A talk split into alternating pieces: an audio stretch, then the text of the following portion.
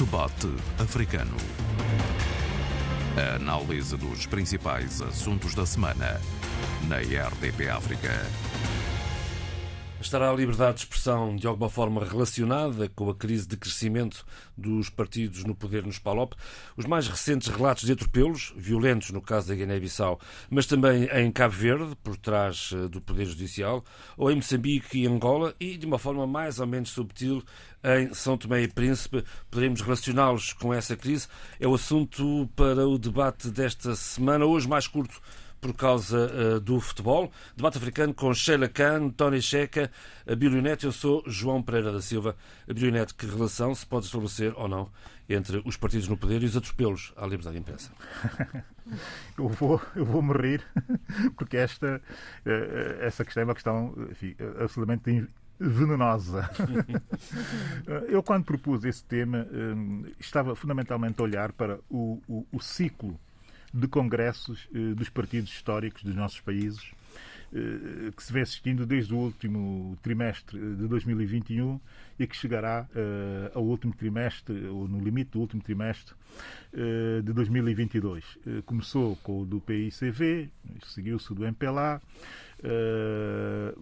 pensa-se que vai seguir-se agora o do PIGC na Guiné-Bissau, logo a seguir em março, segundo anúncios, o do MLSTP em São Tomé e Príncipe e em setembro, finais de setembro, o do Frelimo uh, em uh, Moçambique. É evidente que quase todos desses congressos são congressos preparatórios pré-eleitorais, exceto de Cabo Verde, que já é pós-eleitoral e que, eh, naturalmente, eh, faz uma outra abordagem, uma outra leitura do momento, eh, mas tendo sempre em vista o próximo ciclo eleitoral. Isso ficou claro na forma como aconteceram as coisas dentro do PICV, o rescaldo, o balanço, digamos, do ciclo de eleições intensos que Cabo Verde viveu e agora preparar-se para o novo ciclo, pensando numa transição para novas lideranças.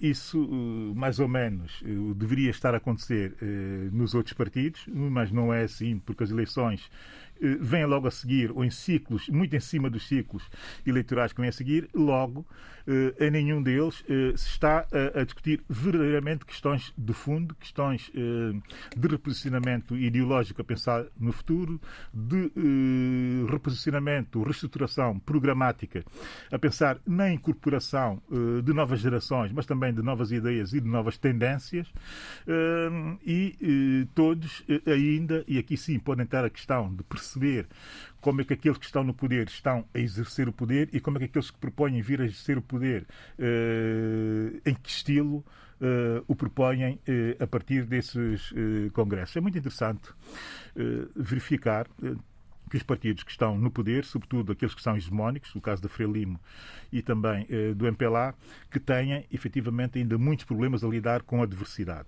com a diversidade de pensamento, a diversidade eh, opinativa, argumentativa e até discursiva. E isso notou-se no caso da Frelimo e do último congresso, ou do último congresso preparatório para uh, as eleições presidenciais, quando uh, apareceu do nada, mas não tão assim do nada, uma possível candidatura a apoiar, a ser apoiada pela Frelimo, foi o pânico dentro do partido. E mais ou menos Sim. o mesmo aconteceu com o MPLA, uh, quando se anunciou que poderia haver uma candidatura à presidência do partido, alternativa à candidatura do poder, ou que está no poder, no partido e no país, houve também outro pânico dentro do partido. É evidente que quando as coisas são assim, existe a ideia da tal, que tem por trás ou por cima a questão da legitimidade histórica. Essa, essa, esse conceito tão mau para as democracias, mas que funciona muito bem em algumas uh, democratias, se quisermos, uh, que um, fazem confundir muito o exercício do poder com legitimidades que vão para lá da legitimidade democrática que é a, a, a eleitoral. Quando complexi existe... a, complexidade, o complexo da paternidade do poder. Naturalmente, do país, do país da paternidade do país, dá esse tipo de legitimidade. E o que é que acontece? Acontece quando se sente uh, suportado por esse tipo de legitimidades que não são necessariamente democráticas, existe um problema de democracia interna que se expressa também na falta uh, da democraticidade com a sociedade ou com o exercício uh, do poder. Isso parece-me claro uh, uh, nesses, dois, nesses dois partidos. E é preciso desbloquear essa situação se eles quiserem uh, crescer e, e, e, e, renovarem contratos com a sociedade, sobretudo com a nova sociedade, que é muito mais democrática no sentido de ter muito mais acesso à informação e de processar essa informação a partir das redes sociais, a partir daquilo que nós quisermos. A verdade é que o mundo está a mudar e está a ser muito difícil estes partidos mudarem com o mundo. E depois, claro, quando se veem apertados e no limite do apertanço da pressão social, da pressão política, da pressão do futuro, começam a agir eh, de forma agressiva, eh, tentando condicionar eh, as liberdades. Não é? Isso assiste-se, isso é claro isso é, é, é, mais do que evidente. No caso de São Tomé e Príncipe, de, de Cabo Verde e da Guiné-Bissau, os partidos históricos vivem processos de grande diversidade interna de uma diversidade muito agressiva internamente. A tendência é para haver fraturas e criar novas tendências eh, partidárias eh, à volta dessas, dessas, desses, desses partidos. Não tanto em Cabo Verde, mas muito na Guiné e em São Tomé e Príncipe. E isso dá uma leveza, uma ideia de fim do poder que também obriga os poderes, pela pressão que eles têm dentro do partido e pela pressão que têm quando estão a exercer o poder, a recordarem-se desse lado do Partido Libertador, desse lado da legitimidade histórica que os retira a capacidade de serem plenamente democráticos. E, e, e isso é, é, algo que tem que ser muito bem refletido nas nossas sociedades, porque nota-se claramente essa, essa, esse, esse pouco à vontade com a democraticidade relativamente uh, uh, à sociedade. Por estranho que pareça, por estranho que pareça, em duas semanas tivemos aquela questão uh, da pouca democraticidade, uh, porque é mesmo disso que se trata, relativamente às liberdades da imprensa em Cabo Verde, um debate muito amplo, uh, que eu não gostei muito da posição assumida pelo poder, mas também não gostei nada da posição assumida pelo PICV. É evidente que o PCV está em transição de lideranças, mas devia ter sido muito mais veemente e muito mais contundente a, colocar-se do lado do, do, do, jornalismo livre e do lado da imprensa. Da é sempre a desculpa livre. da separação de poderes. Naturalmente que a separação de poderes eh, vale, mas eh, acima da separação dos poderes, eh, isso, é, isso, isso, é, isso, é, claro para qualquer liberal, está o Estado e estão os princípios, acima eh, da, da, separação dos poderes, que é, digamos que um estatuto de normativo, normativo constitucional, como nós sabemos e tal, mas acima disto tudo estão os princípios que encontram reflexo constitucional, mas que são manifestação clara daquilo que é a relação da cidadania com o poder. É que a separação de poder é uma relação dos poderes com os poderes. Aqui não. Estamos perante uma situação de relação da cidadania com o poder, que está sempre acima em democracia ou em qualquer democracia eh, liberal. No caso de Cabo Verde, da Guiné-Bissau, foi chocante o que nós ouvimos esta semana. Eu tenho que deixar aqui umas palavras. Já estou a fazer a transição sem dar espaço aos meus colegas que intervenham, mas eu tenho que deixar aqui uma palavra antes que os meus colegas o façam, porque isto é, é, é quase que uma. Esse sim é o ativismo liberal que eu tenho que fazer agora neste momento, que é eh, uma palavra. Uh, de defesa da posição uh, dos colegas uh, da Rádio Capital, FM, em Bissau, mas também, sobretudo, uh, em defesa do Rui Landim, opinador, que tem que merecer, nesta altura, toda a cobertura de qualquer democrata, ou mesmo que seja um democrata dubitativo, tem que sair em defesa clara, clara, honesta e objetiva da posição tanto periclitante e perigosa em que se encontra a Rádio Capital, mas, sobretudo, aquela em que se encontra o Rui Landim. Daqui o meu grande abraço para ele e para os colaboradores da Rádio Capital.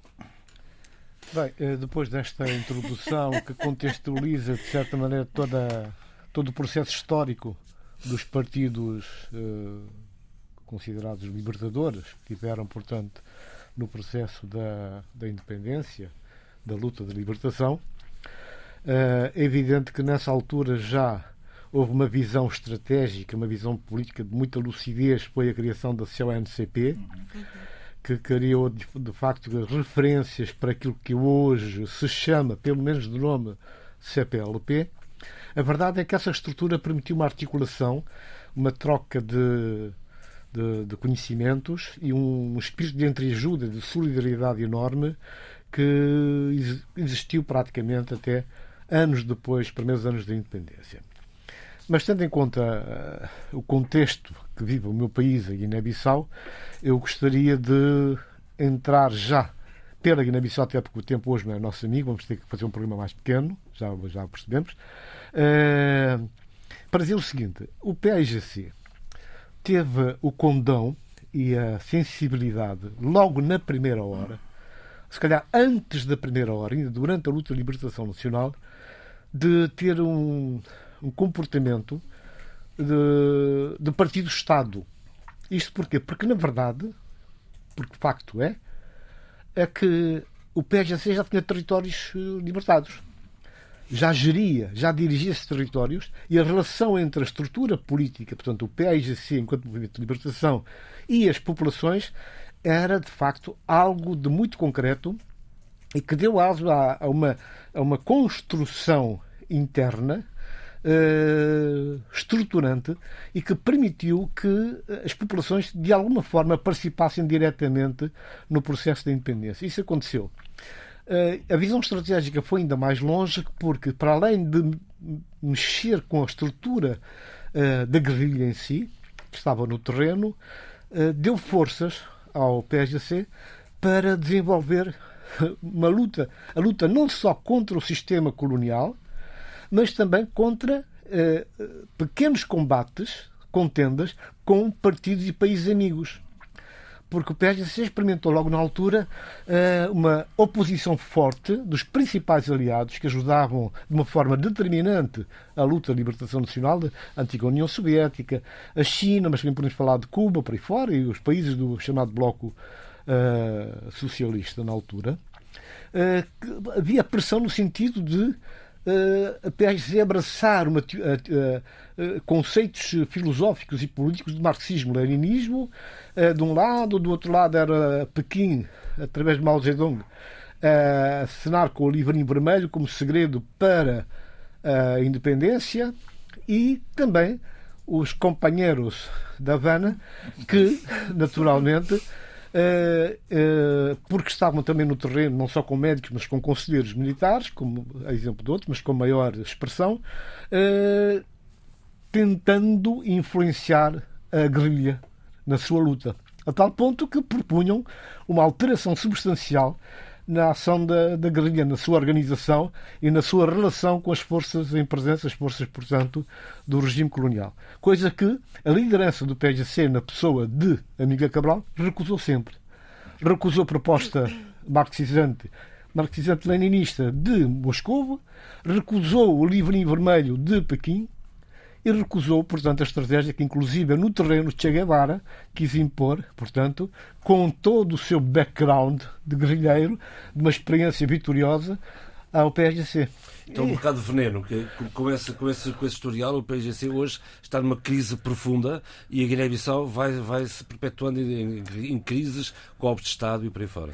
Eu, eu, eu, eu, eu imputo muita responsabilidade ao PSGC, assim como imputo aos partidos que foram chegando já no tempo da democracia, da abertura política, da liberalização económica, mas também eu gostaria de chamar a atenção para um aspecto que nunca é falado, que é a responsabilidade do Ocidente responsabilidade de alguns países africanos da zona que já estavam independentes.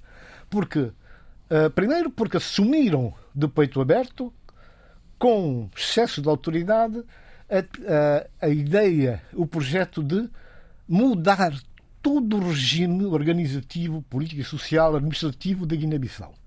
Eu lembro-me que, na altura, depois da independência, o PSC chega às zonas libertadas com um corpo de guerrilheiros, chamado Bigrupo, que cresceu a partir do grupo, portanto, mudando a estratégia da, da guerrilha. E na altura, o que é que já estava a acontecer? Havia uma série de ações internas, a nível da sociedade militar, que passava pela escolaridade, desde a alfabetização até um liceu para os militares, passava por seleção de jovens com bases académicas mínimas necessárias para fazerem academia militar. E houve um grupo de jovens militares guineenses que já nos perdidos anos 70 foram selecionados para frequentar academias militares. Ainda no tempo da União Soviética, alguns foram para lá, outros foram para a França, assim sucessivamente. Uh, Portugal, inclusive, né? Por exemplo, o atual uh, Ministro da Defesa, Sanji Fati, foi um desses jovens, chamados Jovens Tenentes, que beneficiaram dessa formação e o Sanji hoje, entre os militares, no nosso contexto africano, com mais formação, mais capacidade académica e com bons resultados em termos das teses que ele defendeu uh, na Academia Militar Portuguesa. Portanto, isso era já um passo em frente. E porquê? Porque havia aquela noção que as Forças Armadas não deviam dissociar-se, afastar-se completamente da vida das pessoas. E não deviam ficar inoperantes só da arma na mão. Como, por exemplo, hoje acontece. Antigamente era a manutenção dos quartéis, a limpeza, a organização e a participação nos chamados trabalhos voluntários da época para perceber e manter aquele laço que existia, que aquela teoria da Nídia Cabral, de uh, uh, as Forças Armadas Revolucionárias do Povo, FARP, eram, portanto, o braço armado da população. Quer dizer, não quebrar aqueles laços e não quebrar uh, barreiras novas, é? porque já existiam algumas.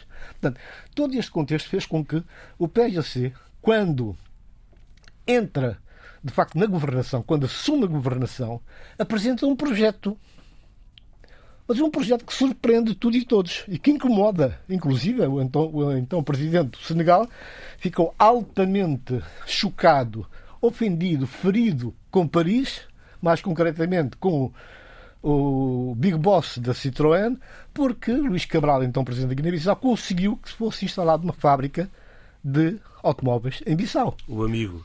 E ele queria fábrica de automóveis, não para vender automóveis propriamente só para os guineenses, mas é a partir de Bissau entrar no mercado da, da CDL, subregional pelo menos. Portanto, tudo isso, mais eh, o que foi feito, por exemplo, dei esse exemplo do, do, da fábrica da Citroën, mas podia dar exemplo, outros exemplos muito mais concretos e com outra expressão. Por exemplo, o complexo agroindustrial de Comeré. Na altura, ele foi apelidado sonhador de uma certa responsabilidade, mas a verdade é que a perspectiva que ele apresentava era exatamente a mesma, que é entrar no, no mercado da, da CDAO e fazer chegar lá esses produtos, portanto, vários tipos de produtos que seriam trabalhados, apresentados, exportados a partir de, de Bissau de Comeré. Portanto, havia essa noção, havia essa noção de terminar com, com um certo romantismo, né? Uh, que e, e, dependência que vinha também de países amigos, nomeadamente os países escandinavos, que doavam materiais, equipamentos, roupas, alimentos à Guiné-Bissau. E automóveis também. E tudo, mas a Guiné-Bissau, repare só esse aspecto, a Guiné-Bissau teve essa capacidade de ter uma sua a loja do povo, chamada dos Armazéns do Povo, que vendia produtos a preços módicos e distribuía para entre os guerrilheiros e as suas famílias. Bom, hoje o PIGC está em crise. Agora, hoje o PIGC está em crise e está em crise porque, na verdade, houve erros cometidos, erros enormes. Eh, a partir dessa introdução que a Bíblia fez, dá para até fazermos as pontes em relação a isso, as crises internas, eh, quebras de confiança e daquele pacto que existia, a aliança com as populações, mas que ainda assim permite que o PSC seja hoje o partido com maior representatividade junto da, das populações. Isto porquê? Porque tem uma construção política que lhe permite isso. E porquê que, não obstante haver, ter havido e haver ainda grandes eh, opositores à atual liderança, é difícil subjugá-la, é difícil vencê-la, não, é? não digo que seja impossível, porque temos essa estrutura, essa construção que é o bairro, a tabanca, o setor, a região e depois nacional. Portanto, há uma filtragem que é feita e que passa pelo crivo, portanto, do, de, das pessoas. Sheila, pode-se estabelecer alguma, alguma relação entre a crise nos partidos históricos e a perseguição à comunicação social? Posso. Isto para dizer que estou viva, estou aqui para os nossos ouvintes. Primeiro sabem. quero agradecer ao Bilo pela, pela contextualização e pelo pela introdução extremamente cuidadosa que ele fez. Eu vou direta à resposta porque tenho pensado muito nisso nos últimos dias e nas últimas semanas, porque tem sido um desafio proposto pelo João Pereira e eu preciso, eu vou responder a essa sua pergunta dizendo o seguinte: há pouco o Abel falava da questão da legitimidade, legitimidade histórica e, e questão de, de, uma maior consciência democrática. Uh, relativamente a Moçambique e a minha tese de doutoramento, eu enquanto vocês estavam os dois a falar, eu estava a olhar, a lembrar-me todas as, as, páginas da minha tese de doutoramento, que foi exatamente uma, um acompanhamento em termos de narrativas de vida e identidade de pessoas que estavam em Moçambique e depois, em função da evolução, quer histórica, quer cultural, quer económica e social, foram umas ficando em Moçambique e outras saindo de Moçambique. Outras vieram para Portugal e outras seguiram para o Reino Unido, quando Portugal entrou para a Comunidade Europeia, hoje União Europeia. Uh, importa dizer o seguinte uh, e lembrar que este ano a Frelimo faz 60 anos de vida, portanto é uma idade madura, sólida uh, e com legitimidade histórica, logicamente. Uh, quando a Frelimo entra em Moçambique, nomeadamente Lourenço Marques, a Frelimo, e isso eu lembro perfeitamente das várias entrevistas que eu fui fazendo e, fui, e tive muito cuidado de diversificar as pessoas com quem estava uh, a falar e entrevistar, foi uh, acolhida com euforia. A euforia significava o fim do colonialismo, o fim do sistema colonial. Isso é importante dizer. Mas também tivemos aqui várias situações curiosas que, a nível social, o ruído da, da, da, da, vivência colonial, com toda a sua ambivalência, a sua dualidade, importa dizer que muitas das pessoas que entraram pela Frelimo eram pessoas, e eu vou citar uh, indiretamente, eram tropas que viveram anos na, nas matas e, portanto, não tinham, como alguns dos meus entrevistados diziam, uma cidadania urbana.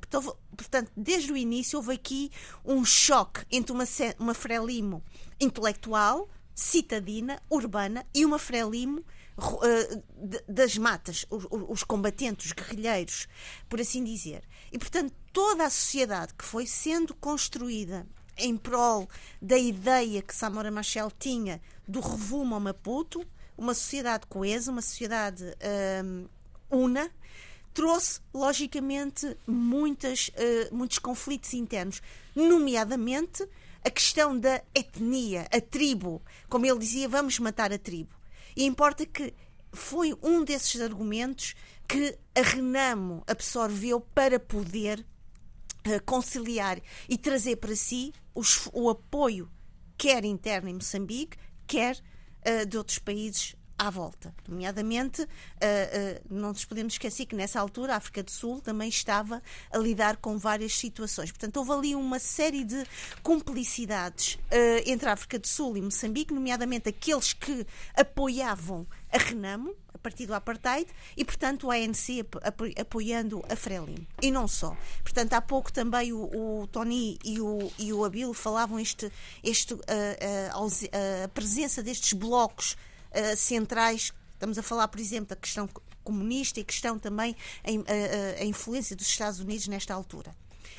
Com a evolução histórica, social e económica de Moçambique, importa não esquecer que, entretanto, temos a, a morte de Samara Machel, que era uma figura, embora eh, que trouxe muita solidez e maturidade para a sociedade, mas também trouxe desânimo, logicamente. Com a morte de Samara Machel, temos Joaquim Chissano, temos a entrada de Moçambique para o sistema uh, do liberalismo uh, económico, multipartidário, multipartidário também. também. Temos aqui uma sociedade que começa a abrir-se para outros, outros panoramas, para outros olhares. Uh, e agora, depois de Joaquim Chissano, entramos com o FMI, temos Armando Guebuza com tudo o que ele tem, e não vou aqui estar a, a, a, a trazer todo este caudal histórico, senão não, sei, não sai daqui, e estamos agora com Filipe Niusi. Vou responder então aqui a, uma, a, uma, a, uma, a um desafio do, do Abilo, sobre a questão da legitimidade histórica.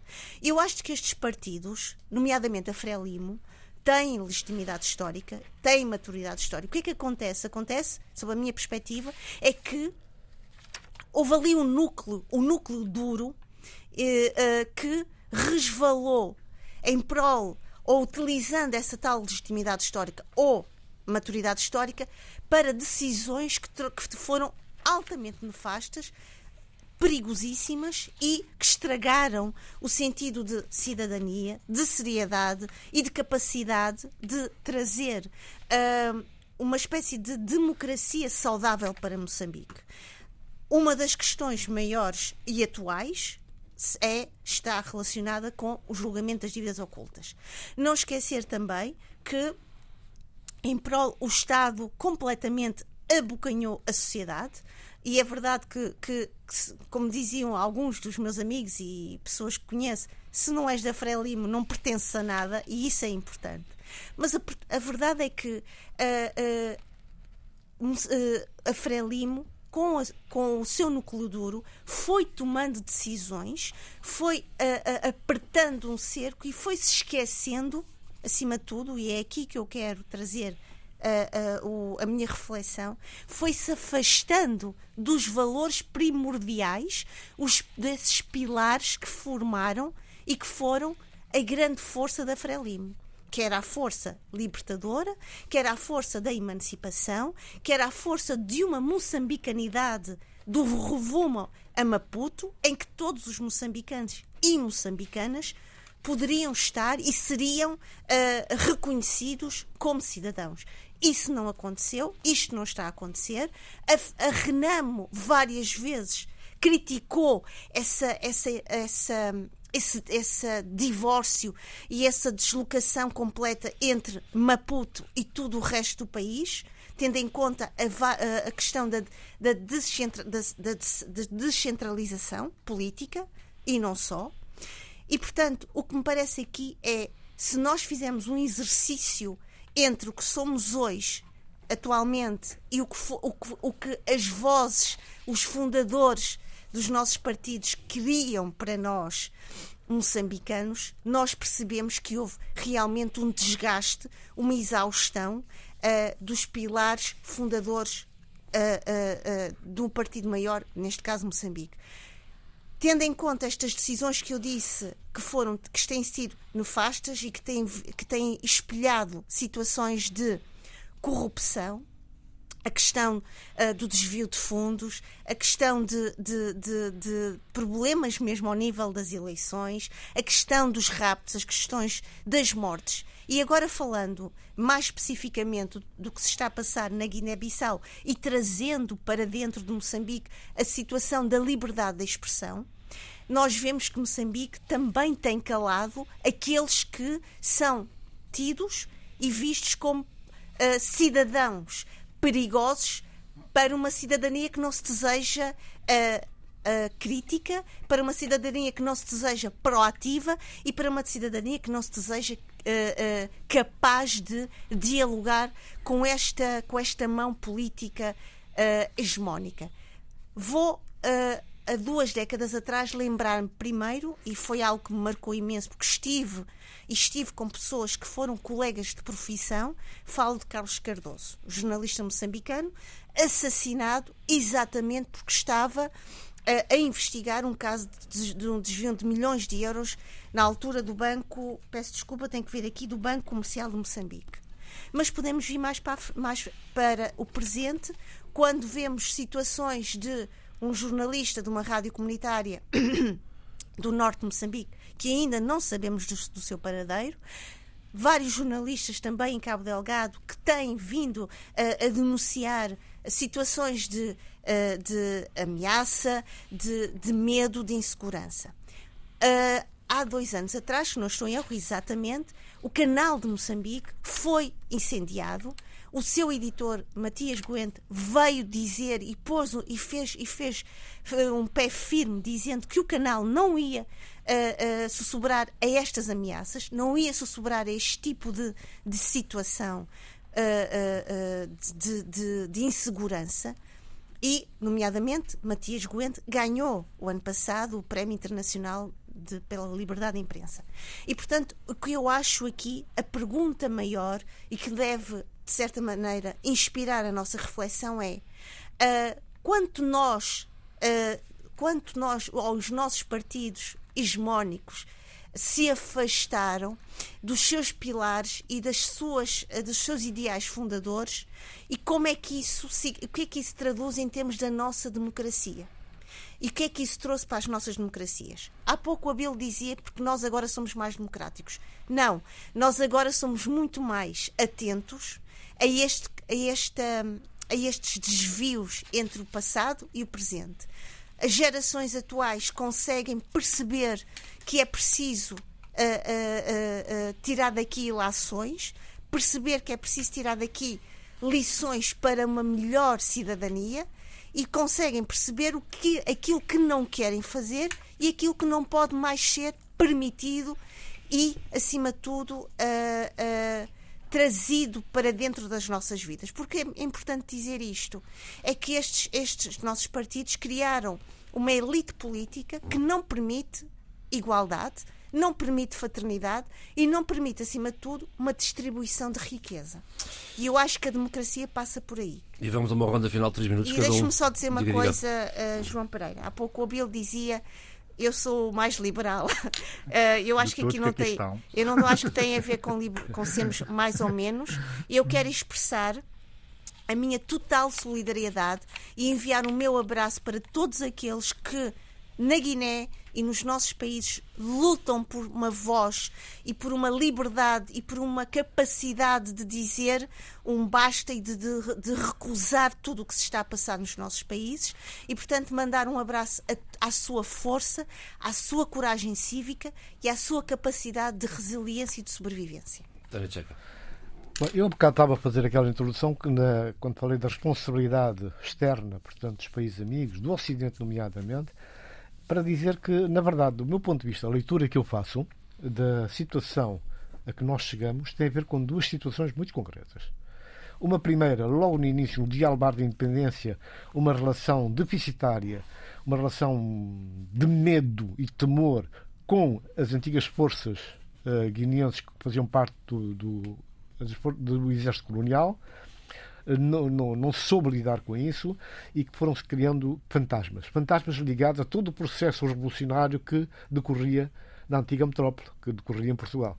Cada vez que estremecia qualquer uh, assento, qualquer figura, qualquer passo dado da Revolução de Abril, a repercussão era imediatamente sentida, ecoava na Guiné-Bissau de uma forma violenta e lá ia um ou outro elemento dos antigos comandos africanos a parar à, à prisão, por mais que não fosse para uh, ser vigiado mais de perto. Portanto, essas questões todas estão interligadas.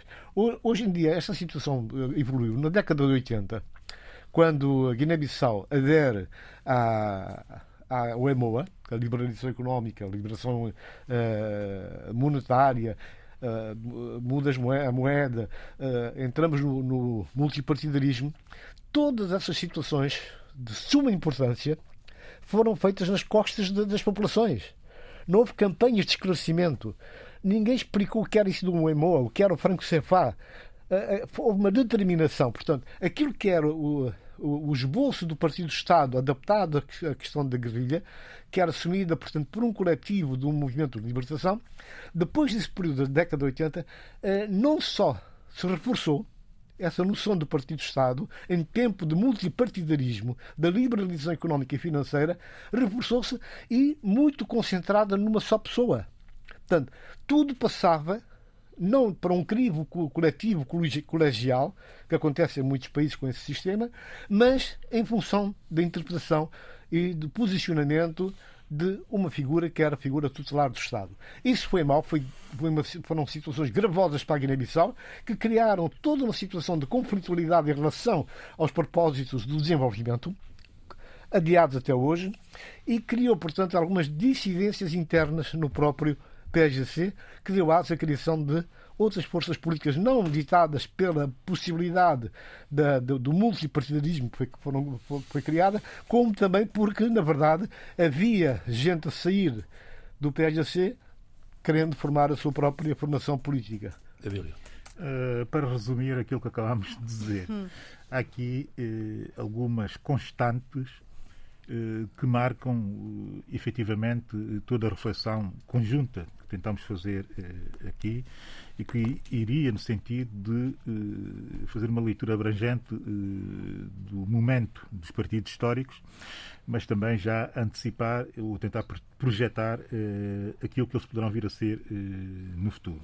Discorremos muito sobre o passado, falámos pouco sobre o futuro, mas há uma, uma, nota que é uma nota marcante em qualquer um dos nossos, qualquer uma das nossas intervenções, que é a pressão vinda de fora para dentro destes partidos, eh, com a qual eles terão que viver mais ainda eh, no futuro. Ou seja, a pressão que vem da cidadania, da sociedade, eh, em direção a eles, que lhes obriga efetivamente a terem que se reposicionar, a reposicionarem comportamentos e, sobretudo, a reposicionarem práticas instituídas.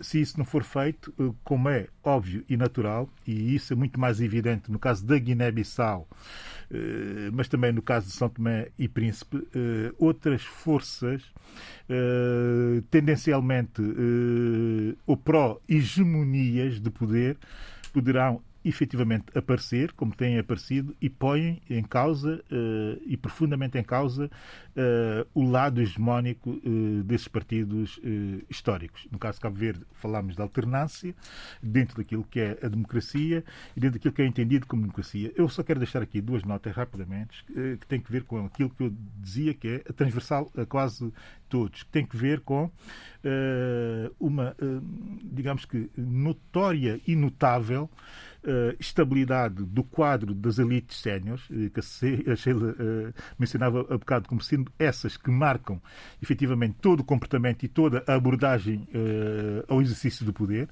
E em todos estes partidos isso existe.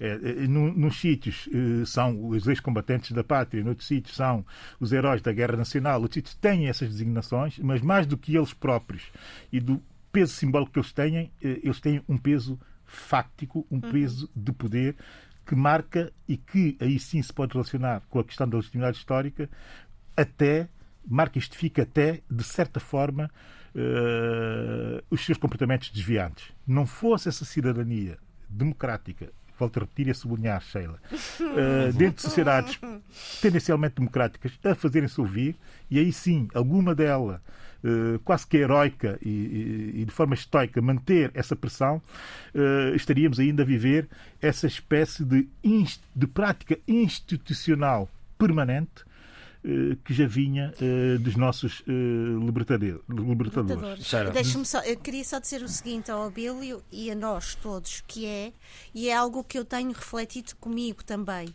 é, eu acho que cada vez mais é a cidadania ativa e esperta e inteligente que dá impulso à nossa democracia.